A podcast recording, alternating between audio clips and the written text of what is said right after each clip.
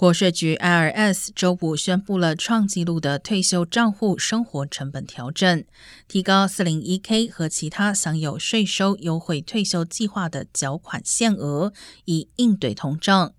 从明年开始，民众可以在 401k、403b 以及大多数457计划或联邦雇员储蓄计划中存入两万两千五百元，比目前的限额高出两千元。